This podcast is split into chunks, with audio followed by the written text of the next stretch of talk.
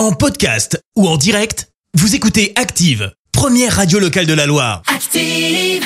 Allez, place à l'info du jour qui fait du bien et on part dans le sud de la France ce matin. Et oui, direction Aix-en-Provence avec la belle histoire d'un restaurant qui emploie des personnes handicapées. Retardé par la crise du Covid, le projet a enfin vu le jour au début du mois de janvier. Le restaurant ouvert dans le centre-ville. Huit personnes en situation de handicap mental ou cognitif euh, sont en CDI chez Pierre, où il qui compte 35 couverts.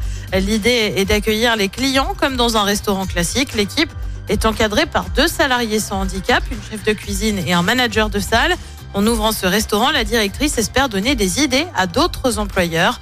En France, on le rappelle, les entreprises de plus de 20 salariés doivent compter 6% de personnel handicapé dans leur masse salariale ou payer une contribution financière. Merci, vous avez écouté Active Radio, la première radio locale de la Loire. Active.